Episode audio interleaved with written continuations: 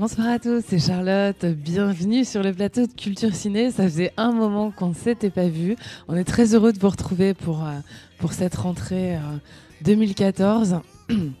Et comme d'habitude, je suis accompagnée de Jérémy et Andy. Comment ça va les garçons? Bah, Parfait. On est content de retrouver euh, la fine équipe. Voilà. Ben ça fait du bien. On va essayer d'entamer une nouvelle saison avec des aussi bons films que ceux de l'année dernière. Des films encore meilleurs. On va essayer. On essaye de faire. eh ben, on commence aujourd'hui avec un film, euh, je pense, qui vous aura euh, assez atteint l'un et l'autre, qui s'appelle Ennemi. Euh, c'est un film réalisé par euh, Denis Villeneuve mhm. et avec un, joli casting, une touche Frenchy dans le casting mhm. avec euh, Mélanie Laurent.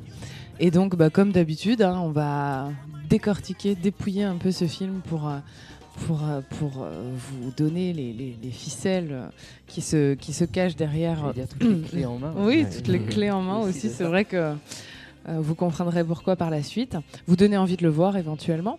Et donc, euh, on va commencer par euh, peut-être parler un petit peu du casting, du réalisateur, comme on le fait d'habitude. Mhm. Et puis ensuite, on parlera plus en détail du film, du synopsis. Et on terminera comme d'habitude par le programme habituel avec les salles obscures. Je vous parlerai de Tu veux ou tu veux pas, un film actuellement en salle. Et puis on terminera par là la citation de la, semaine. Elle est oh, je suis déçue, t'as séché là. Bon, bref, on démarre tout de suite. Jingle.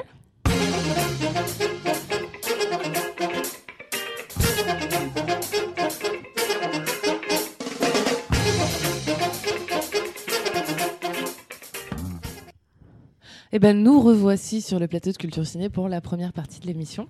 Donc, euh, bah, on démarre tout de suite avec euh, Denis Villeneuve.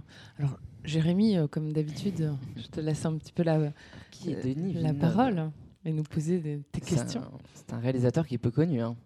réalisateur canadien, mm. québécois, comme, euh, comme on peut en, le voir, euh, en tout cas aujourd'hui, avec beaucoup comme ça de cinéastes qui nous viennent de l'étranger. Peut-être que vous connaissez Xavier Dolan, qui fait parler de lui en ce moment, parce qu'il a un film qui s'appelle Mommy, mm-hmm. qui est un jeune réalisateur qui a 25 ans et qui a déjà fait, si je ne dis pas de bêtises, au moins 4-5 longs métrages déjà.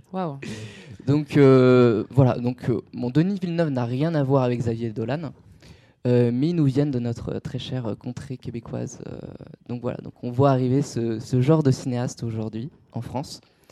Et Denis Villeneuve, Ennemi, en fait, c'est, ça fait partie, on va dire, de son avant-dernier long métrage, qui est à l'heure actuelle Prisoners.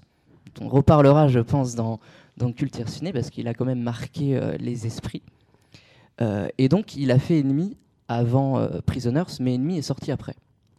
Alors pourquoi? C'est une question de distribution en fait. Hein. Il y a toujours un petit retard. Le budget n'est pas le même aussi, le budget des deux films. Donc voilà, donc c'est un, comme je le disais, c'est un réalisateur qui a pas loin de la cinquantaine aujourd'hui, qui a commencé dans la télévision, dans le documentaire, euh, et ensuite qui a continué dans un parcours un peu classique en faisant du court métrage, ensuite du long métrage, et tout de suite bah, il s'est fait remarquer, et d'autant plus avec un film en 2010 qui s'appelle Incendie, et qui a, été, euh, quoi, qui a eu plusieurs récompenses et plusieurs nominations. Et il a été nommé aux Oscars euh, du meilleur film étranger en 2010. Et je crois qu'il a eu la palme. Donc voilà, et à partir de ce moment-là, bah, j'ai envie de dire que sa carrière va, a été propulsée et, elle le sera encore plus aujourd'hui, en tout cas avec ses prochains films. Et nous voilà arrivés après Incendie avec ce fameux Ennemi, qui est une adaptation d'un livre, euh, une adaptation plutôt libre, puisqu'on n'en pas. On pourra parler du fait que l'araignée est un ajout du réalisateur. Un ajout qui a beaucoup de signification à travers tout le film. Je pense que c'est c'est aussi euh, le pilier. Euh, et donc voilà pour son parcours. Donc après, ce qui est intéressant, je ne vais pas parler tant de Prisoners parce que c'est encore un film euh, très mystérieux où c'est exactement sur le même schéma, un peu en puzzle, même si ça reste une intrigue policière, alors que là, on est plutôt dans une quelque chose de différent. C'est d'ailleurs, on pourrait, c'est compliqué de, de, classer ce film dans un genre en particulier. Moi, j'ai tendance à dire que ça reste un drame, mais c'est de manière générale. Hein. Pour moi, c'est un drame psychologique. Drame psychologique. je pense que c'est ce qui le définit le Alors mieux. que Prisoner, c'est un drame psychologico-policier. Je sais pas comment on pourrait dire, c'est qu'il va, il va, il va mettre une intrigue policière dedans. Hmm. Euh, et donc voilà, et j'ai même envie de dire, mais on, voilà, là aussi, on, au fur et à mesure de notre analyse, on va en parler. C'est, un film névrotique sur la névrose, la psychose même. Un film euh, névrotique incarné euh, en la personne de, de Jake Gyllenhaal. hein, c'est très bien dit. merci. Et euh, c'est vrai qu'il joue là dans, dans ce film, il, il ne parle pas, pas beaucoup, mais il a une interprétation monstre dans, dans, dans le fait de, du doute, dans le fait aussi du, du mystère, parce que ce film c'est un mystère complet du début jusqu'à la fin, de par le montage, de par la composition des images Mhm. euh, des différents indices qui- que le réalisateur nous met, c'est euh, le mot, je pense, qui pourrait résumer ce film, c'est vraiment le mystère. Donc euh, chaque plan, chaque séquence, chaque scène va être empreint d'un d'un mystère qui que le Mhm. personnage principal et que nous aussi on va essayer de, de résoudre euh, tout au long du film.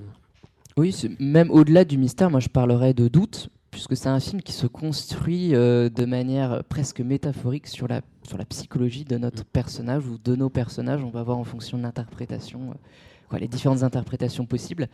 Et toute la structure va se calibrer là-dessus, en fait, sur euh, les différents doutes qu'il va ressentir. Euh, et voilà. Et tout le schéma. C'est- un film euh, interne, enfin interne dans le sens où on est vraiment euh, Tout à fait. C'est ce qu'on appelle dans, des. dans, dans la peau du personnage et, euh, et on vit ses doutes avec Mhm, lui. mhm. C'est un film avec un rythme quand même assez lent, donc euh, on Oui, va dire que je- si vous aimez les je films d'action, il dire. faut pas aller regarder Ennemi, vous risquez de vous ennuyer, c'est ça que Ah mais non, qu'est-ce que tu racontes Ah non, mais dis pas ça. Les avis sont partagés sur la question, Jérémy, mais c'est vrai que c'est un film avec un. C'est un film où on, on voit les, les- les minutes passer. Alors attention, ça veut pas dire qu'on s'ennuie, ça veut dire qu'on vit les minutes du personnage avec lui. Euh, on a cette sensation un peu euh, de 24 heures chrono, enfin j'exagère, mais euh, on, est avec lui du matin au soir et on vit sa journée avec lui. C'est vrai que c'est- c'est- c'est, euh, il y a des situations qui sont un peu latentes, latentes dans le sens où voilà, on attend, on, attend le développement, mais sans forcément que ce soit négatif. C'est vrai que les plans, les plans eux-mêmes ne sont pas forcément très longs. Je pense que c'est justement les séquences qui restent longtemps sur, sur, sur le même cadre, sur le même lieu, sur le- la même scène. Je- parce que c'est vrai que j'ai- je peux comprendre l'impression de lanterne, mais j'avais essayé justement de, de, de, de- de compter les, les secondes de plan dans une Ah, séquence. Et euh, ça passe. Ah non, Andy, Il non. reste 2 deux, deux secondes, 3 secondes. Enfin, c'est pas. Sur, sur certains Et plans ce, qui, certains ce qui est, plans, ce qui est ouais. marrant, c'est que, euh, enfin, moi, j'ai eu cette sensation de, de film, euh, euh, justement, Mm. euh, où on, on vit la minute telle qu'elle est euh, dans la vie réelle. Par contre, euh, on a une absence de notion de temps. Ah. On ne sait pas trop. Merci, merci d'en parler. J'allais. Euh, C'est-à-dire qu'on ne sait pas euh, combien de jours se sont écoulés. On a, on a cette espèce de flou artistique, cette sensation onirique un peu de on ne sait pas bien. Alors, On- Le temps, tout comme l'histoire, euh, quoi, tout comme la structure de l'histoire est complètement déconstruit. Mm. Euh, Il n'y a absolument pas de référence précise. Euh, tu, tu verras, pour employer une Mm. figure de cinéma, il y a des jump cuts. En plus, il y a des jump cuts avec des raccords avec l'autre personnage. Donc tout ça, c'est un mélange, mais qui est fait bien sûr exprès hein, pour, euh, pour troubler, pour amener justement ce, moment de doute même chez le, chez le, me- chez le spectateur. Mhm. On pourrait parler de fantastique aussi, Mhm. même si tu seras peut-être pas d'accord.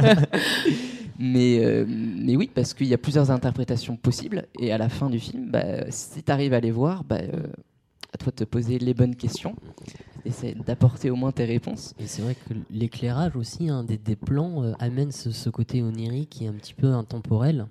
Alors, L'éclairage, on peut en- on- je peux en parler C'est vite vrai. fait. hein. C'est- les plans, de manière générale, sont sous-exposés, comme chez un autre réalisateur dont on va parler, qui s'appelle David Fincher, qui sous-expose tous ses plans, parce que ça correspond euh, beaucoup à l'ambiance du thriller. Une ambiance un peu angoissante, Mhm. avec des lumières qui sont assez, assez basses, sauf il y a un personnage qui se dégage euh, avec des lumières plutôt euh, em- em- embellisantes, je sais pas si ça se dit. Mais euh, c'est ce, bah, c'est sa femme en fait. C'est la femme enceinte. C'est la femme enceinte. Interprétée par Sarah Gadon. Gadon. Je ne sais pas vraiment comment on peut le prononcer. canadienne, voilà. je pense aussi. C'est vrai qu'en en, en revenant sur, sur les, les coupes, parce que le, le- le jump cut est une coupe ou est euh, ce qu'on appelle aussi parfois un raccord sauté, euh, il y, a des- il y a- il y a des coupes qui sont vraiment très brutales, mais qui, euh, qui laissent, quoi, une- je crois, une, demi-seconde de, de, de, de- de plan noir entre, entre deux, deux mêmes plans. Oui, oui. C'est- oui, très. euh, Mais c'est fait exprès, c'est pour caractériser euh, justement cet oubli, parce que le personnage euh, ça peut être. oublie sa personne, j'ai envie de te dire. Il y a, un- il y a un Exactement. rapport très. C'est ce, qu'on va appeler apparemment. Enfin, peut-être vous serez d'accord avec moi, c'est ce qu'on va appeler un petit peu le trou noir, hein, le, le, Oui. le, le- le moment où en fait l'esprit Mhm. et la, la psychologie du personnage va s'engouffrer dedans et va pouvoir ensuite distiller et vivre cette fracture de, de, de sa mentalité. Et c'est très intéressant qu'il l'ait fait avec une, aussi grande coupe, parce que généralement un jump cut c'est très bref. Là, il va la, il rallonger un peu à tel point qu'on va se rendre vraiment compte de cette coupe. C'est vraiment cette césure qui va permettre justement de nous nous poser la question qu'est-ce qui se passe à ce moment-là? Est-ce que ça se passe dans la même temporalité? Est-ce que c'est une un film de deux plans qui peuvent appartenir à deux jours différents, mais où les Mhm. scènes sont les mêmes. Et donc à partir de ce, de ce moment-là, le réalisateur nous plonge en fait dans un, dans un total euh, flou, euh, dans un total brouillard euh, de, de la chronologie du temps et même son montage nous le montre, il, il l'inverse, il, enfin, il va nous mon- Oui, mettre oui. un montage déconstruit, pas possible. Mais te l'annonce dès le début. Mm. Quand tu regardes les premières séquences, c'est assez intéressant. Le tout premier plan aussi, hein, je- j'en parlerai toujours. euh, Le premier plan, qu'est-ce que ça raconte Qu'est-ce que ça dit? On a un plan de la ville. En plus, la ville a une importance toute particulière dans ce film parce que c'est une, c'est une personnification de. Il y, a, il y a une vraie. euh, C'est vrai quand on a, on a eu l'occasion euh, effectivement d'aller voir euh, le film ensemble, et c'est un des points qu'on a abordé en ressortant directement, c'est cette vision en fait de Mm. de, de l'urbanisme. C'est c'est une vision euh, pour le coup euh, à la fois euh, d'une époque architecturalement parlant et en même temps qui, qui donne cette espèce de enfin tu sais ça m'a un petit peu fait penser d'ailleurs euh, à Malik enfin sous un sous un autre angle mais cette espèce de vision un peu euh, un peu euh, apoplexique de la ville le fait de Mhm. voir ces grands immeubles euh, c'est- très gris c'est très ça donne pas envie concrètement c'est pas, pas mhm. gay quoi C'est vrai que chez Terrence Malick, on a une utilisation de la ville qui est reliée à la modernité et qui est en général une, une critique euh, justement de ces grands immeubles qui, qui détruisent, j'allais dire, la Mm. nature de manière simple.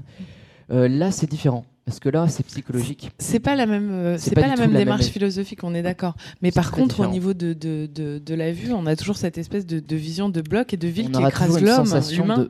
de, malaise. En plus, c'est vrai que la manière dont, dont les plans sont, euh, sont, sont mis, ou plutôt en retrait, ou, ou ça dépend, mais quoi, la manière dont ils sont colorisés, euh, c'est très, c'est très sombre, c'est très. euh, C'est vraiment- terne aussi. hein. C'est terne, C'est terne, a l'impression d'une brume constante. Béton, gris, c'est euh, euh, mauvais temps, enfin vraiment. euh, C'est un petit peu une- un grand montage parallèle en fait avec les différents éléments Mhm. opaques et euh, l'esprit même euh, du, du- du personnage principal qui est dans, C'est constamment dans le doute. Mhm.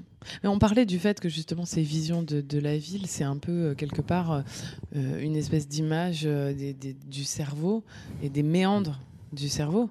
Et euh, je pense que c'est une représentation qu'il en a fait par ce biais en fait. Et aussi des, des synapses, des, connex- Bien sûr. des connexions, des, connexions. connectivités entre les différents, euh, bien sûr, les Bien. causes à effet, qu'est-ce qui va amener telle action par, par tel événement. Donc c'est- de ce point de vue-là, le, le réalisateur a été très très malin dessus en nous montrant vraiment. euh, voilà, je vais vous montrer la ville, je vais vous montrer les fils électriques comme une toile. Je vais vous tisser euh, une trame, mais même si je vous la Si, c'est- non, mais c'est très joli ce, ce lapsus. Et euh, même si je vous la tisser comme ça, eh ben, vous allez devoir chercher jusqu'à la fin le pourquoi du comment et qu'est-ce que j'en ai fait. Et je trouve ça vraiment, vraiment pas mal. Et c'est vrai que ça fait longtemps qu'on n'a pas vu. Enfin, ça fait longtemps. c'est- pas, euh, c'est pas, euh, c'est pas commun parfois de voir, de voir des films qui sont, euh, qui sont aussi bien pensés que ça. En tout cas, qui sortent dans, dans les salles, euh, au grand, dans, les, dans les grands écrans. Enfin, sur les grands Mhm. écrans. pardon. Bon, après, il faut avoir une sensibilité, euh, une sensibilité euh, psychologique pour aller voir ce genre de film. hein. Parce que ça a un côté quand même euh, poussé dans, dans la recherche. Il faut, faut dire quand même ce qu'il Oui, y a. Bien sûr. Euh, Il y a énormément de symboles. Mm. Même très, ça, ça va très très loin. Mais c'est justement ça qui est intéressant. Ah, mais je suis C'est à complètement quel d'accord. point est-ce qu'il va travailler ça en amont et Mm. à quel point, tu le disais, les, les fils électriques que tu peux voir euh, bah, peuvent représenter euh, tout le circuit du cerveau, parce que cette ville, c'est son cerveau. C'est, même au-delà d'être son cerveau, c'est, toute sa psyché, c'est Mm. tout ce que ça représente. Il y a un plan qui est très très marquant, c'est cette fameuse araignée qui surplombe, j'allais dire la ville, mais qui, qui le surplombe, qui l'écrase Mm. totalement à un moment. euh, Mm. Voilà. Où il se sent Alors, totalement. euh, L'araignée, c'est vrai que pour le coup, qui- on- c'est un, un- un des symboles les plus Mhm. importants du film. Tu disais tout à l'heure que ça avait été euh, a priori rajouté par rapport à, à, à la version Mhm. euh, écrite. Mhm. Euh, je pense, je ne sais pas, vous m'arrêtez si je me trompe, qu'on devrait peut-être faire un petit point synopsis, mais je vous propose de le faire éventuellement après une courte Ben petite oui. pause. hein. À tout suite. de suite.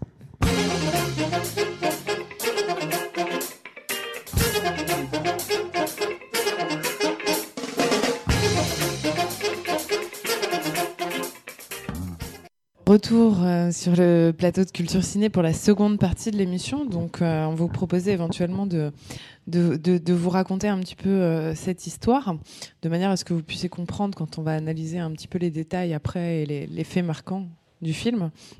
Donc, euh, je sais pas, est-ce que quelqu'un veut se lancer Anzi, je pense qu'il est, est opérationnel. alors, ça va raconter l'histoire d'un d'un prof de fac qui s'appelle Adam Bell, qui. euh, Ah, tout de suite, là, c'est ton interprétation, là. Ah, vas-y, vas-y, continue. alors, c'est pour dévoiler Je pense que si on le fait tous les trois, en fait, c'est un exercice qu'on fera tous les trois différemment. C'est pour ça que je, je vous avoue, je me suis pas lancée directement. Non, on, reste dans- on va rester, euh, en tout cas pour l'instant, dans le synopsis général. C'est un, le personnage qu'on suit, c'est un personnage qui est professeur d'histoire euh, dans une faculté qui s'appelle Adam Bell. Mhm. Donc il est enfermé un petit peu dans, dans sa vie monotone entre sa, euh, sa copine, hein, qu'on peut, considérer comme copine, incarnée par Mélanie Laurent. Oh là, mais on n'a pas du tout Non, vu le même film. Non, mais justement, c'est intéressant, vas-y, c'est intéressant. C'est c'est une Elle première parle. lecture. Je parle du synopsis général hein, de, qui est présenté comme ça. Donc, euh, ensuite, il, voilà, il est enfermé jusqu'au jour où il va, il va voir un film, il va se rendre compte que un des, un des seconds Mhm. acteurs, euh, un, de- un des seconds rôles est, euh, est son sosie. Mhm.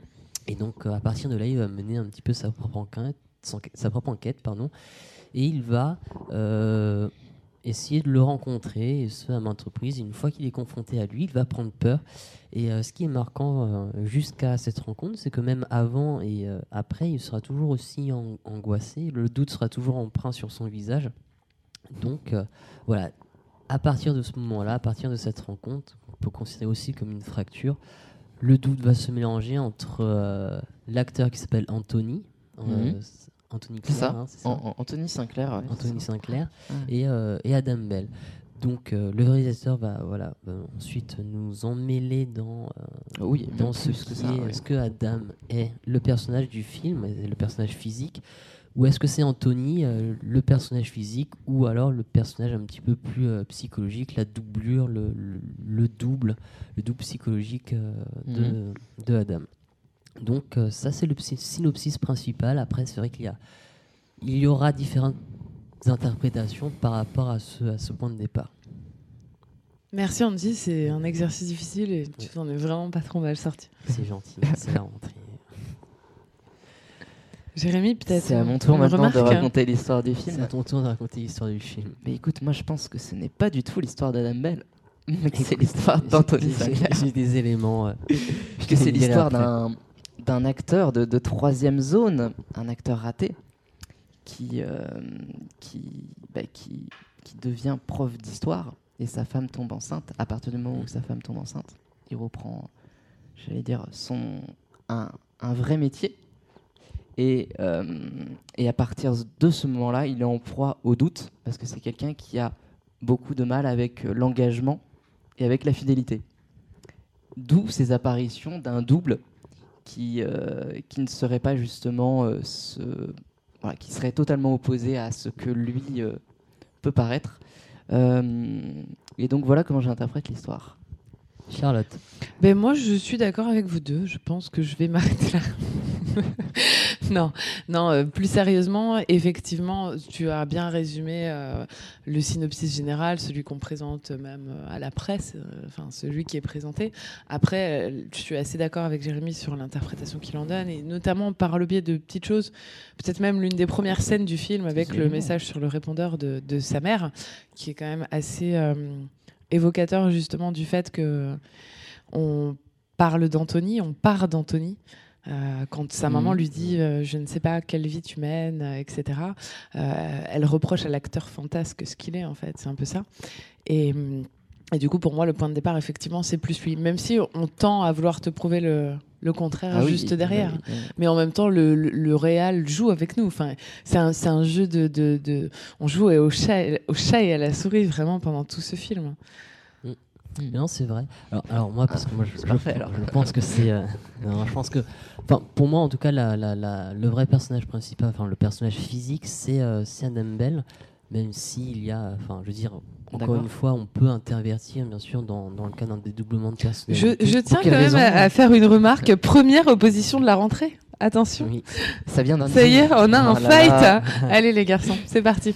Euh, alors, pourquoi? Déjà parce qu'il y, a- y y différents éléments. Je pense que euh, de ce point de vue-là, on va, on va tous être d'accord. Chacun rêve un petit peu, euh, enfin, essaye de, de s'échapper par son, son double, qui est complètement l'opposé de, de, de la vraie vie, hein, que ce soit Anthony ou, euh, ou Adam. Mais, non, on n'est pas d'accord sur ce point. non, le double, si Anthony était le, le personnage principal, mais pour vous, il l'est, d'accord? Mais euh, si jamais il- l'était, Mhm. si c'était le personnage physique, euh, il essaierait en fait justement de s'échapper de sa vie un petit peu de, de débauche entre guillemets, et de retrouver un petit peu un travail, enfin en tout cas d'avoir un double un peu plus stable que, que sa personnalité qui, qui, qui est vraiment pour le coup euh, instable et infidèle avec sa femme. Dans le cas de Adam Bell, c'est justement une personne qui est plutôt stable, même si Oh. le doute est très, euh, très présent.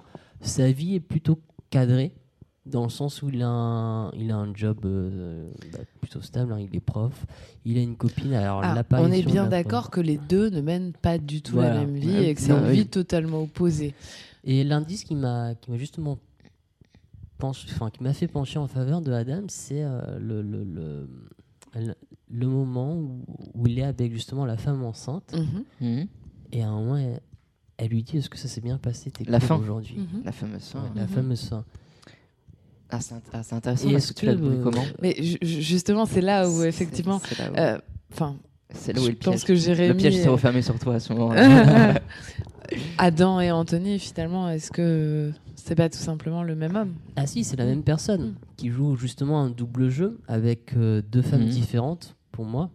Et euh, Là, je pense qu'on sera tous peut-être assez d'accord sur le fait que, effectivement, c'est très certainement la même c'est la personne. même personne qui, euh, enfin, qui joue en tout cas les, les- qui, qui joue avec deux femmes, enfin qui joue, qui joue lui-même le rôle avec deux femmes. Et euh, pourquoi, il, pourquoi cette, enfin, cet accident à la fin Peut-être qu'il a essayé de faire mourir justement son, son double psychologique dans, dans un accident. Euh, Ce qui est étrange et quelque après, chose que j'avais c'est pas. le- C'est le montage après qui peut, enfin, Ah, le montage. le euh, montage qui permet justement de, euh, de pouvoir inverser différents, euh, différentes séquences. Quelque chose que j'avais pas mis en relief en voyant le film, et là j'y pense parce que la manière dont tu présentes ça, ça, ça, ça m'y fait penser, c'est que finalement, ce personnage, ces personnages, ce personnage d'Anthony et d'Adam, est en opposition constante avec l'étranger et le tiers. C'est-à-dire que celui qui est fantasque et qui est complètement barré, l'acteur, donc Anthony, est avec la femme euh, qui lui demande stabilité, et, Mhm. durant tout le long du film, pratiquement, sauf à la fin. Et le professeur de fac, qui lui a une vie bien rangée, qui est plutôt euh, pff, même tristounet, morne, euh, a une, une compagne finalement qui est beaucoup plus exotique, euh, qui aime les, enfin, qui, qui lui demande justement ce- cette espèce d'esprit un peu plus sauvage. euh, Ouais, et, et il est constamment finalement en opposition avec, avec l'extérieur. C'est, c'est, c'est- oui, c'est, aussi par hasard où. euh, Il aurait pu nous mettre le professeur de fac rangé avec euh, la femme Oui, enceinte et oui. vice versa. Mais c'est là où c'est malin, c'est qu'en fait, il a interverti. Il a interverti, ce qui fait que t'es perdu. Et c'est en d'autant plus malin que les scènes de jour, ça sera Anthony avec la femme. enceinte. Mhm. Les scènes de nuit, ça sera le prof de fac avec Mélanie Laurent. Et après, il fait un produit en croix pour, euh, la fin. oui, oui. Après, il intervertit. euh, ça, on va retrouver la femme enceinte et euh, les deux personnes. Enfin, le personnage jour-nuit dans une, euh, dans une même pièce et le personnage nuit, le personnage nuit-jour dans l'autre. Complètement. Et là, c'est à ce moment-là que tu as l'impression que les pièces du puzzle s'imbriquent bien, en fait. Mhm. Tu te dis, mais Mm. mince, ouais, en fait, c'était c'était comme ça depuis le début. M- Même si, et c'est là où c'est bien fait, c'est qu'il respecte les trois interprétations possibles. C'est quoi qu'il arrive, les trois interprétations sont, viables. sont, Oui, enfin, sont viables. Mm. Donc voilà, donc euh, c'est compliqué d'apporter une réponse précise. Euh, Mais c'est vrai qu'il faut le, ah, il faut le voir plusieurs fois en tout cas pour, pour y faire, euh, remarquer tous les, toutes, les clés, euh, toutes les clés du système qu'apporte euh, Denise. Moi, je l'ai vu qu'une seule Ah, fois. hein, mais, Sans euh, avoir vraiment la clé Bien au sûr. final. Après, ce qui est intéressant, c'est de voir euh, à la fin que, bien sûr, il fait tuer. Voilà, qui est-ce qui fait tuer? Ben, Il fait tuer le, fait le- tuer le fameux acteur. Et, euh, et, et sa maîtresse en fait. Voilà, et sa maîtresse, en gros. Donc, euh, voilà, c'est assez étonnant d'un point de vue psychologique que s'il fait tuer ce personnage-là et sa maîtresse, c'est pas. Voilà. Ça veut dire qu'on est forcément dans. Alors après, est-ce qu'il est chez Anthony, en fait. Oui, ou alors il fait tuer euh, par, par une fracture, parce qu'il y, a- y un- il y a- il y a un moment donné dans, dans le dédoublement de personnalité Anthony où il y a une Adam. fracture, une de, de la personnalité où le double en fait se rend compte et se voit euh, par rapport à, à lui-même. Et euh, La fameuse confrontation. euh, on peut se poser la question est-ce qu'il n'aurait pas pu faire mourir aussi son double dans sa folie? Donc ça, c'est aussi une fin qui peut, enfin c'est aussi une interprétation qui euh, qui peut qui peut être valable en tout cas. C'est ça, le- c'est ça aussi toute la toute l'habileté Oui, de toute façon, la fin, euh, la fin est un peu aussi ambiguë là-dessus. Oui. Anthony et Adam, ça commence par un A. Oui. C'est une remarque. Euh. Mais puis Adam, ça symbolise pourrais- quand même beaucoup euh, en aussi. termes d'étymologie. Et Adam, c'est c'est quand même euh, le professeur de fac, celui qui, qui est rangé. Donc, Mhm. euh, à mon avis, a un sens. C'est pas pour rien s'il s'appelle Adam. Écoute, pourquoi pas Écoute, je te propose qu'on qu'on parle. euh, bah, on pourrait parler de quoi? On pourrait parler. On a un peu parlé du double, Mm. cette notion euh, justement de dédoublement qui arrive et qui, comme je l'avais dit avant, est reprise dans le schéma du film. Dès le début, on a des séquences qui vont être enchâssées et qui seront les mêmes.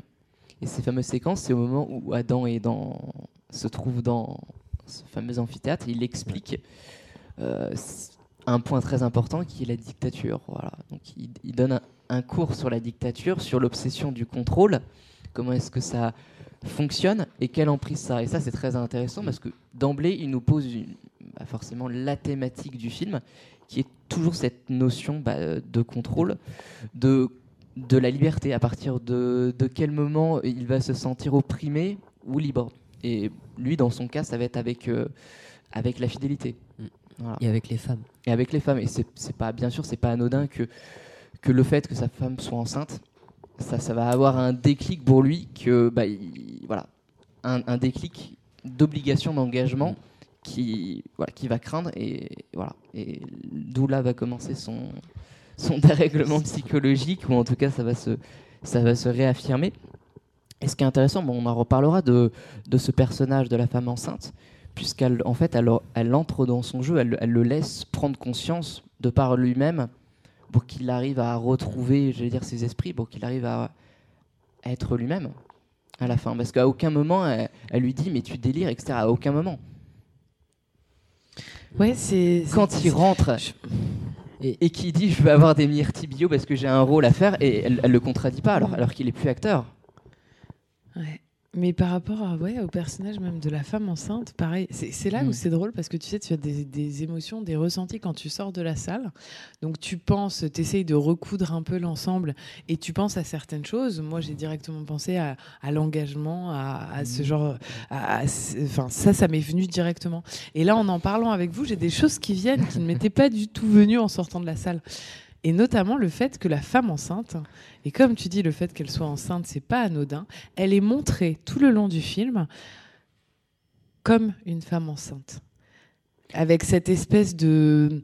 euh, d'aura, euh, de, de, de- Ah oui, elle, est, elle, Elle est, elle magnifiée, elle est magnifiée, mais elle est magnifiée dans la maternité, dans la grossesse, dans le fait que voilà, elle porte la vie et donc elle est vue comme, euh, bah, comme Même ce qui est, qui est très intéressant, la première séquence on la voit, on découvre qu'elle est enceinte à la fin de la séquence. C'est le Ouais. fameux plan large Mhm. où là on voit qu'elle est enceinte, mais sinon on, on voit pas. C'est-à-dire que Mais c'est cassé à la fin. Ouais. C'est cassé à la fin par euh, le rapport sexuel qu'ils ont tous les deux, où à ce moment-là, elle n'est plus vue par l'œil de la caméra comme simplement euh, une femme enceinte, Enceinte. et donc euh, elle représente plus la maternité, elle représente la femme, femme. dans son essence. Et c'est le moment de rupture.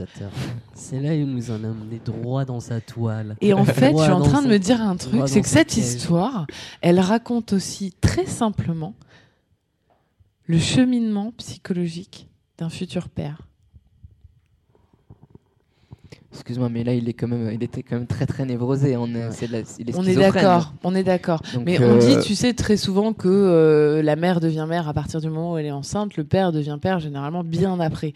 Et, et- et finalement, là, ça me met un petit peu en lumière euh, le fait que bah, pendant la grossesse de sa femme, il ne la voyait pas comme une femme, il ne vo- la voyait simplement comme une mère, jusqu'à ce moment de rupture où il tue l'autre et que sa femme redevient femme. hmm. Hmm. Hmm. C'est euh, ouais, c'est une des moments troublés pour un après, homme. Alors, ça va un très, très personnage loin. qui a un problème aussi de quoi, d'infidélité. Donc il y a aussi ça qui vient s'ajouter euh, comme facteur justement, très important. Justement, tromper, euh, tromper Parce- une femme dont, avec qui tu as un enfant, c'est beaucoup plus difficile que tromper une femme tout court. Bien sûr. Donc mais- il y a des questions éthiques et morales qui viennent. Mais, mais c'est ça, c'est ça qui est en jeu dans à partir du moment où elle est enceinte. Il se dit, bah, je, ne, je ne pourrai plus être infidèle, et c'est à partir de ce moment-là où il se sent, bah, je parlais justement de dictature, de contrôle, à ce moment-là, bah, il se sent supprimé de sa liberté, et euh, Alors- voilà. Et après, toutes ces névroses commencent à ressortir. Et on rejoint l'engagement, la vie familiale et voilà. Et c'est pas pour rien quand il sort ensuite de sa fac et qu'il va re- qu'il revient chez lui dans le tunnel, bah, ce sont des figures de dictateurs qui sont peintes dans le tunnel. Ah ça j'ai pas, Je j'ai pas que- vu. Je crois que le dernier personnage c'est même, c'est même Hitler. Et euh, c'est vrai que le, toute cette, dictature, ce contrôle, il, euh, en tout cas le prof de fac, le personnage du prof de fac l'incarne dans sa vie. Mais qui est-ce qui représente vraiment la dictature dans sa vie, dans le personnage de Adam et dans le personnage d'Anthony? Eh ben c'est, euh, Ça va être le rôle de la femme. La femme Mais c'est son, enceinte, ça va être la dictature, ça va être la règle qui va son l'empêcher. rapport à l'engagement, c'est surtout ça. Et euh, surtout le rôle de la mère qui va tisser un petit peu euh, sa toile, qui va lire en fait ses quatre vérités. Le rôle de la femme aussi, le rôle un petit peu, euh, euh, j'allais dire de la femme fatale, mais c'est pas ça. Le rôle de plutôt de, rapport à l'engagement, le rôle que la femme, en fait, la stature de la femme représente comme une une femme fatale entre guillemets, bien sûr, qui représente un petit peu sa toile, qui va amener dans sa toile et qui va le priver de ses Bah, bah, qui, et qui va le- l'emprisonner dans une relation. Et lui, c'est pas ce qu'il veut. Enfin, je, là, là, on en revient aussi à la signification de l'araignée et Oui, j'imagine qu'on n'aura pas la même. Euh, mais finalement, je suis d'accord et pas d'accord avec toi. Euh, ouais. Mais si vous voulez embrayer sur la raison signification de l'araignée, allons-y, hein, lançons-nous. Bah oui, pendant qu'on y est, oui, justement, l'araignée. Quelle signification ça, ça peut avoir dans, dans le film, sachant que c'est un modèle qui apparaît, euh, qui apparaît tout le temps. qui apparaît, euh, je crois, euh, combien de fois? Quatre fois, je crois. J'ai pas noté, Oh, mais- à, mon, a- à mon avis, euh, bah, déjà, plus, elle apparaît au début euh, sur le- Mhm. la, la Une jambe, fois euh, sur la table, une fois sur, euh, sur la ville, sur la ville, à la fin. à la fin, et la- je crois que la quatrième fois, c'est la femme qui, qui marche dans le couloir à l'envers. Elle a une Oui, tête exact. Mais moi, ce que je vous propose, c'est de réfléchir pendant, Réfléchissons. pendant la petite coupure hein, et on se retrouve pour la troisième partie de l'émission pour décrypter euh, l'araignée. À tout de suite.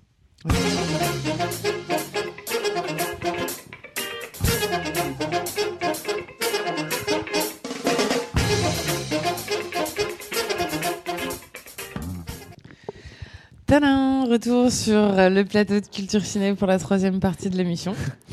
Et euh, on est content de retrouver notre petite musique habituelle, ça fait du bien, ça faisait un Mhm. petit moment qu'on ne l'avait pas entendu. Euh, donc oui, on parlait de la signification de l'araignée. Ben, Jérémy, tu allais, commencer, je crois, donc euh, Alors, honneur à déjà, il n'y en a pas. quoi, je pense qu'il n'y en a pas qu'une. Ah, mais c'est toujours ça, c'est ça le problème aussi. Mais il est là. Pourquoi on fait problème. pas des films où il y a une histoire et puis euh, on résume et... Cette araignée, c'est clairement le symbole de la femme, de la féminité. Mais pas seulement. La féminité qui emprisonne, la femme qui emprisonne, qui, qui te prend dans sa toile. C'est un peu la, la femme fatale des années 40-50. euh, Oui, c'est pas tellement une. C'est pas au sens de femme fatale, hein, mais. Mais vraiment cette femme qui emprisonne en fait, qui, qui, qui attend. Et pourquoi toile. la femme des années 40-50, elle emprisonne? Là, je serais bien curieuse d'avoir la réponse. On te dit, Ah là, parce que dans le Tu cinéma, c'était euh, c'était la période justement des films noirs. Euh, Il y a un film qui me vient en tête, c'est Assurance sur la mort de Billy Wilder, où euh, Phyllis, le, le- le personnage principal, est une femme fatale et qui va emprisonner en fait tous les hommes dans son petit jeu euh, afin jeu de, de séduction. voilà, de subvenir à ses Mhm. fins. Et même sa première apparition, c'est la femme dans toute sa beauté. Mais quand elle va rentrer dans le salon, tous les volets sont striés, donc on voit l'ombre. Il y a- il y, a une toile, hein, elle, elle- elle commence vraiment à tisser sa toile, à l'emprisonner, à, à lui dire les choses.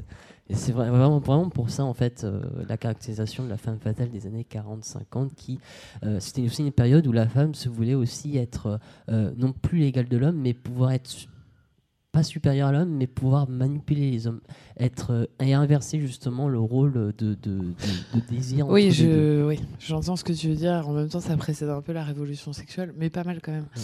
Pas mal.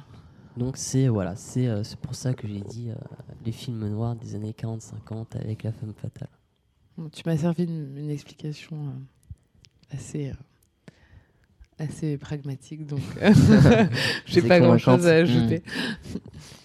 Et donc voilà, donc ça c'est la première, je dirais c'est la première interprétation possible, même si là le piège il n'est pas, il n'est pas celui de la séduction comme dans La femme fatale des années 40.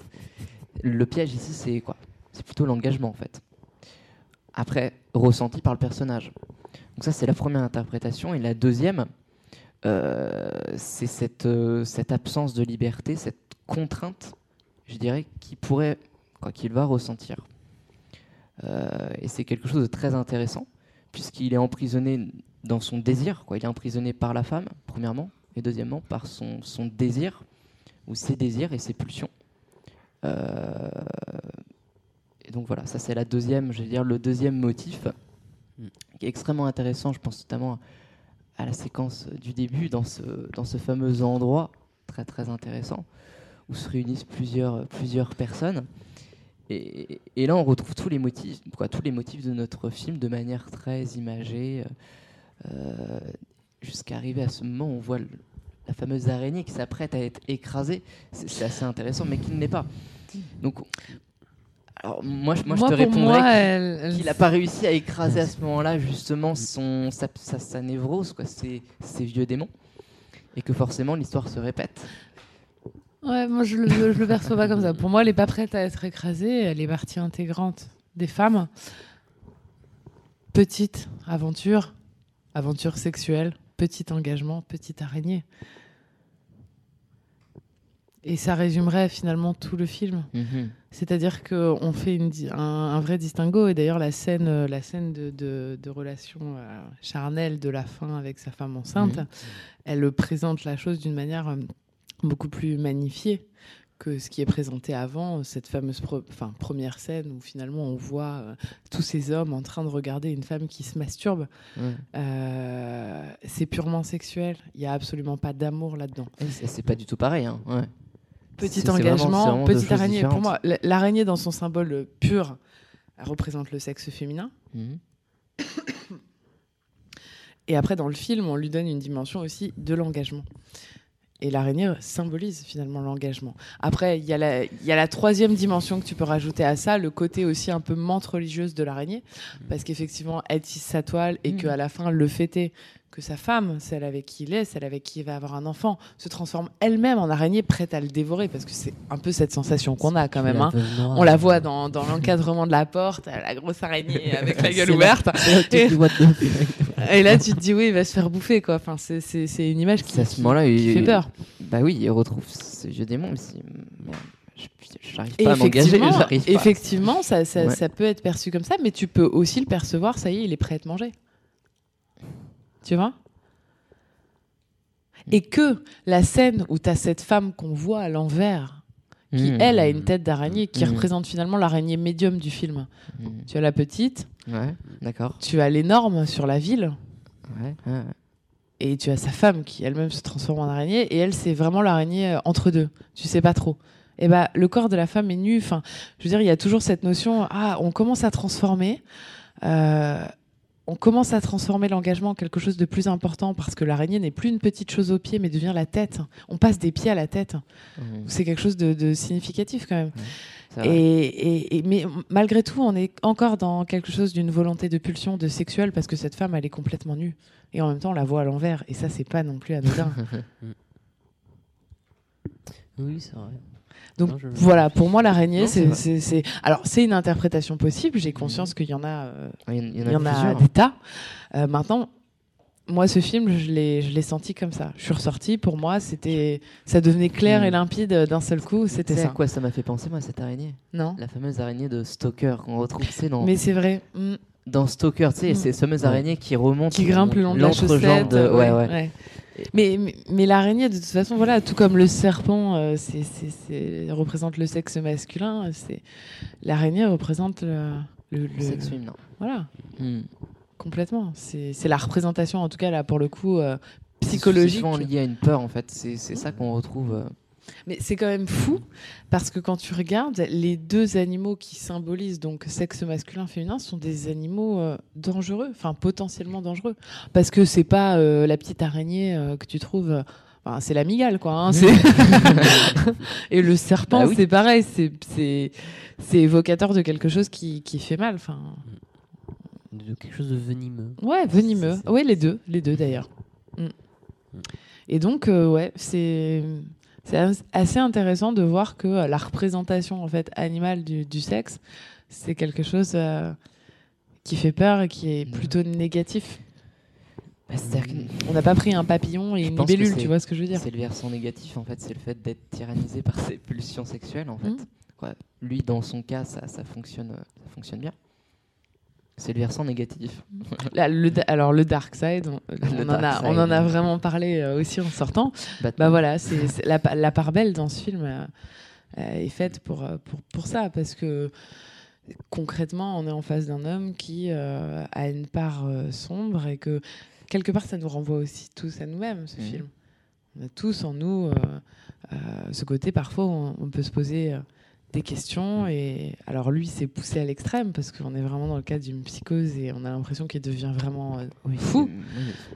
Heureusement qu'on n'est pas, pas tous comme ça, mais Ah, il, est, il est schizophrène. Hein, et voilà, il se souvient même pas de, voilà, Mm. de sa profession, de ce qu'il fait. De ce- Voilà, c'est-à-dire qu'il y, a un mo- il y a un moment absolument terrible. hein, on est tiraillé. C'est où il s'assoit sur le banc, euh, il y a sa femme qui est à côté et elle est complètement euh, effrayée parce qu'elle se dit ça recommence quoi. C'est, sait même plus qui il est quoi. Il me, il me reconnaît même pas. Mm. Donc euh, ouais, Mm. c'est un point extrêmement fort. Mm. Ouais, il c'est y a d'autres à son symboles aussi dans le dans ce dans ce film hein, qui sont nombreux. Et je pense qu'il faudrait le voir euh, beaucoup de fois pour pour tous pour tous les comprendre et les analyser. Est-ce que vous vous souvenez le numéro euh, de rue de l'agence dans laquelle il, il va C'était pas 74 74. On va faire un petit peu de mathématiques. Vas-y. Je te laisse Sept faire les plus projets quatre, en ça quoi, fait combien Bah, ça fait 11. Ça fait 11. Ça vous dit rien 11 Un 1 et un 1. Bah, ça fait 2. Oui, d'accord, oui. Et ça vous dit pas les deux tours qu'on voit euh, dans la ville? Et les, les deux, les deux tours si, jumelles? si, les deux Ah tours. oui, Je oui au euh, enfin, en bon. représente plutôt une croix, non? Elle représente plutôt une croix pour Ah moi. non, non, non, c'est Non deux tours. euh, C'est pas un espèce d'immeuble euh, hanté du dessus? Non, Non, c'est les pas deux du tours tout. qui, qui tournent un petit peu comme. euh, Ah, d'accord.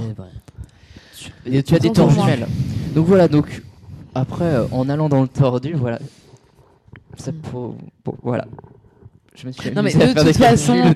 Concrètement, Jérémy, pour faire un film comme ça, euh, il faudrait être complètement stupide pour croire que le réali- réalisateur, justement, a pas distillé des petits indices partout, parce que c'est un film qui est quand même barré, qui pousse quand même Mhm. très très loin la problématique psychologique. Et donc, forcément, moi, je me dis, quand tu vois quelque chose comme ça, c'est que concrètement, ça n'a pas pu être mis là Ah, par hasard. moi, moi, je pense que dans ce film, tout a un sens. Même les petits détails, euh, c'est quoi venant de ce réalisateur-là, c'est c'est tellement évident. Il y a tellement d'aspects comme ça symboliques. euh, Il y a une telle subtilité finalement dans, dans la manière dont il te déroule la chose que oui, obligatoirement, il a pensé à tout. Même si ça paraît décousu, au fond, ça ne l'est pas, c'est très réfléchi. Surtout que c'est une adaptation, hein, on l'a dit. Donc, euh, il doit y avoir encore beaucoup d'autres symboles dans le livre, j'imagine. Alors ouais, moi je, je suis désolée, je n'ai pas lu Bah, le livre avant de venir. mais- ce serait intéressant, ouais, effectivement, de, de pouvoir comparer et de Mm. savoir comment il l'a adapté finalement. Est-ce qu'on est euh, vraiment dans, dans une adaptation euh, euh, assez, assez proche de, de, de- de ce qui a été écrit ou si Mm. c'est un peu parallèle, qu'il y a beaucoup d'éléments qui ont été Ah, rajoutés mais oui, oui. Je pense qu'il y a des éléments rajoutés. Mm. Mais dans l'ensemble, j'imagine qu'il a respecté, on va dire, l'esprit du livre. Il a quel âge? Enfin, je sais pas, je te pose la question en même temps. euh, tu connais peut-être pas sa date de naissance, mais le réel Il a, il a 47 ans. Donc euh, voilà, il approche de la cinquantaine. Euh, mais voilà, moi je te. Sur ce que j'ai vu, en tout cas, j'ai vu Prisoners, euh, qui est pareil, un film avec énormément de symbolique. Alors là, c'est pas l'araignée, c'est le serpent qu'on retrouve. C'est intéressant. C'est drôle. C'est Ah, très Ouais. drôle. Et il n'y a pas une femme qui s'appelle Eve dedans Non, je crois pas. Je crois pas. Mais euh, voilà, après, il y, y a les titres des films, c'est intéressant. Justement, quand euh, son collègue de la fac le regarde, il fait quand on veut, on peut, tu vois. Il fait oui, c'est vrai, oui. Il dit non, non, c'est le titre d'un film. Et c'est étonnant. Et il le pousse à justement à aller louer ce film dans lequel Ah, bah, ça, il joue ça, dedans. c'est super. Cette scène, justement, euh, de- de- des films, des titres de films, Des et quand de il films. va euh, dans, dans, dans la boutique pour les louer. C'est toujours des titres un peu. Tu te dis, il y a forcément quelque chose derrière, il y a forcément un sens, même si tu le comprends pas en fait sur le moment. Mais euh, voilà, c'est c'est exact. Et, et c'est ça l'élément déclencheur. Il regarde ce film un soir et il, il voit pas en fait qu'il joue dedans tout de suite. C'est c'est- il, il- il en- fait un cauchemar et il se réveille et il se dit bah oui, Et c'est bien c'est bien moi, quoi. C'est bien moi ou c'est c'est quelqu'un qui me ressemble. Et euh, ça renferme d'autant plus le personnage dans un cycle où justement il va, il va, il va, il va rejouer cette scène, enfin il va revoir cette scène, il va revoir les autres scènes en boucle. En boucle. C'est un film où tout se répète. Puis là, à ce moment-là, tu, tu crois encore au truc un peu mystérieux, genre oh là là, ça se trouve, il a vraiment un sosie. euh, Parce que c'est c'est fait pour te faire croire ça. Voilà, complètement. Commence pas, hein, t'es taquin ce soir. hein. Mais euh, moi, ça fait longtemps qu'on s'est pas vu, faut bien qu'on faut bien qu'on remette le pied à l'étrier. Mais. oui, je suis désolée, j'emploie toujours des expressions du temps de ma, ma, ma grand-mère, mais voilà. Euh, pour terminer, sur ce film, si vous aviez une chose à en dire, ce serait quoi? Pour donner envie euh, aux spectateurs d'aller le voir, parce que le temps passe vite avec vous, les garçons, et on approche Mm, euh, déjà. de la fin de la troisième partie. C'est clair que c'est un film qu'il faut voir si vous aimez les, les constructions comme ça en puzzle où il faut décrypter une énigme. Ça, c'est tout Ah, à ça, fait le genre de film que vous allez aimer si, euh, si vraiment vous êtes là-dedans. Et c'est très bien fait et je pense que il va forcément vous mener à un moment donné dans son piège parce que parce qu'il vous tend un piège, hein, le réalisateur. euh. donc c'est évident. Donc pour ça, euh, je pense que c'est réussi et euh, voilà, rien que pour ça, il faut aller il faut aller voir ce film. J'ai envie de dire, faites comme Frodon, rentrez dans, dans la toile de l'araignée et puis. euh, Encore une Faites comme autre qui araignée. Frodon Saké de la comté. euh, faites comme lui et puis. euh, voilà. Prenez l'épée et combattez l'araignée. C'est ça. Exactement. ouais. Encore un autre symbole phallique. Éclatez-vous. Euh, euh. Non, c'est franchement, incroyable. vraiment. Oui, un- c'est clair. C'est vraiment un film qui, qui est très bien réalisé pour le coup, qui a des cadres réfléchis, qui a un montage réfléchi. C'est vrai qu'on n'a pas parlé de David Fincher, mais l'inspiration, elle, elle est à travers ce réalisateur-là. Et surtout, ouais, il y a aussi cette scène étonnant. où, dans David Fincher dans Fight Club où il décroche le téléphone, où il y a un qui décalage. raconte une histoire euh, à peu près similaire, on va dire. ouais. sur- les grandes la trame euh, est globalement la même, mais en fait, euh, cette, cette scène du téléphone est quasiment reprise en fait avec la scène où euh, euh, le personnage de Mélanie Laurent sonne à la porte Mhm. et euh, ils sont déjà là-bas alors que lui est toujours dans le plan. Donc c'est vrai que dans sa réalisation, il y a beaucoup de David Fincher. Moi, ça m'a aussi fait penser à Christopher Nolan dans Memento et dans Following, par les cadres, par la position de la caméra par rapport au personnage, par, par, enfin, par rapport au personnage aussi. dans son environnement. Donc euh, voilà, donc c'est vraiment un film qui, qui, qui a beaucoup de sources et qui est très pertinent dans son, pas dans son message, mais dans sa réalisation. Toujours Voilà. très technique, euh, Andy.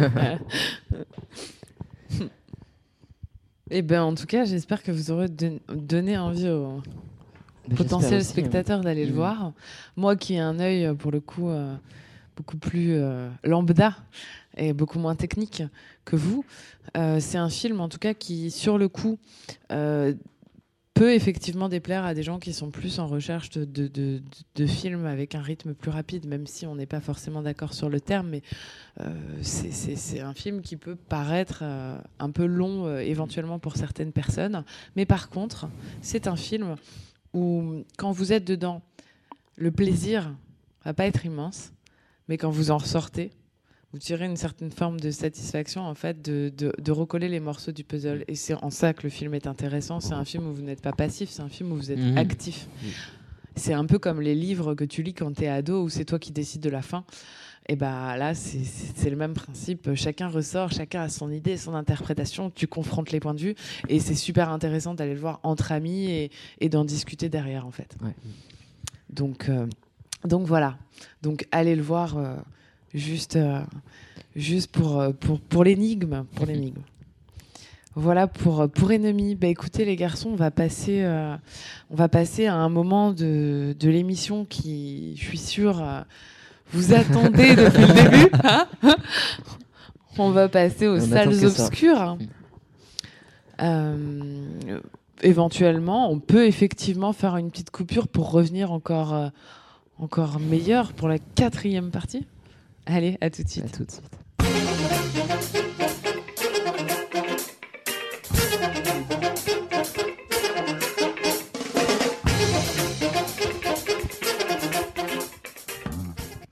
Bon bah retour pour la quatrième partie de l'émission. Alors c'est peu commun qu'on ait une quatrième partie dans l'émission. Hein, Mais euh, écoutez, ça, ça permet de, de respirer un petit peu et de revenir donc euh, pour, euh, pour bah, les cinq dernières Mhm. minutes de l'émission. Et oui, Ouais, il nous déjà. reste que cinq minutes. Bon, en même temps, je pense pas qu'on ait nécessairement besoin de beaucoup plus. Euh, je voulais vous parler donc euh, au niveau des salles obscures d'un film que j'ai eu l'occasion d'aller voir. Et oui, je n'ai pas honte de le dire, euh, j'apprécie énormément Patrick Bruel en tant que chanteur, acteur, etc. Euh, et donc, j'ai eu envie d'aller voir son dernier film qui s'intitule Tu veux ou tu veux pas de Tony Marshall. Il partage l'affiche avec Sophie Marceau. Donc ça a fait pas mal, pas mal de buzz parce qu'effectivement, il y a une grosse communication sur le film. Euh, on en a entendu parler un peu partout. Euh, donc voilà, et euh, c'est un film, bon, pas de grosse surprise. hein. On a un couple d'acteurs français assez mythique, euh, Marceau Bruel. On est dans quelque chose de lisse, de plutôt propre.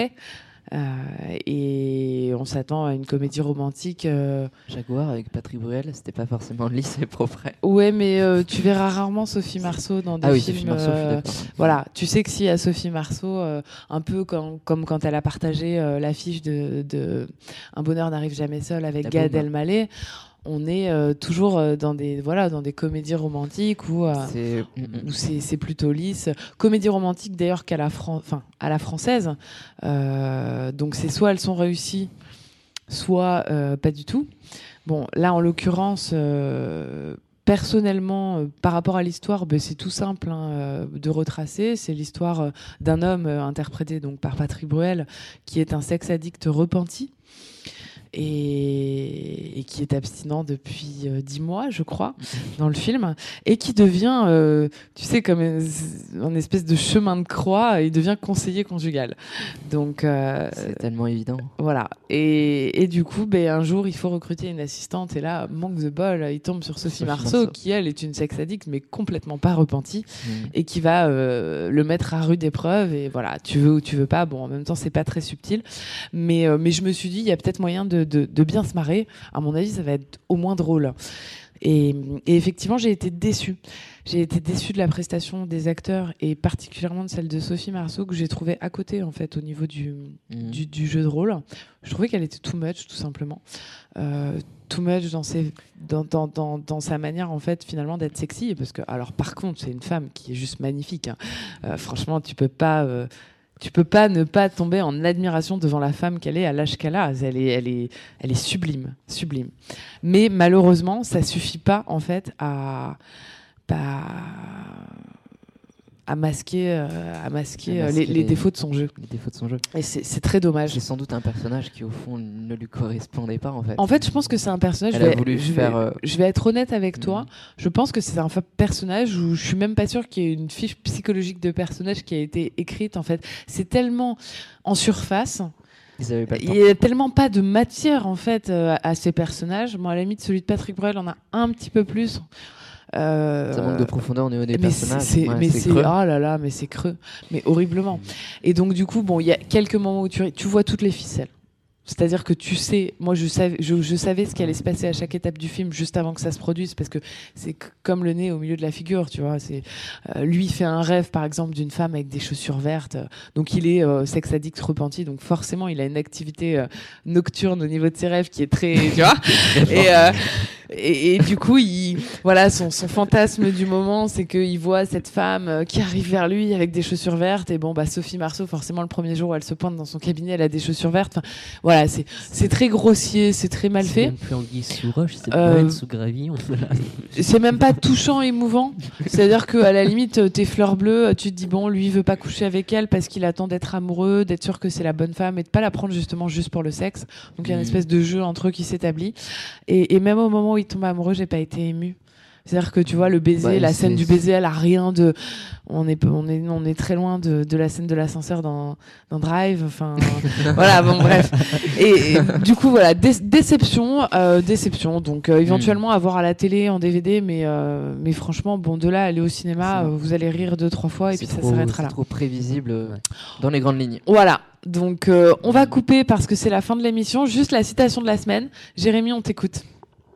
Euh, alors, euh, bah, bah, bah, il paraît qu'Hegel a dit que tous les grands événements arrivaient deux fois. Et Marc Sassa a répondu que la première fois c'était une tragédie, la seconde une farce. D'accord. Euh, bah, Voilà. c'était- Et c'est dans le film Ennemi, hein, je tiens à le dire. Ok, bah super, Voilà. merci pour cette euh, citation historique. À très bientôt, à la À semaine très prochaine. bientôt. Ciao. À la Ciao.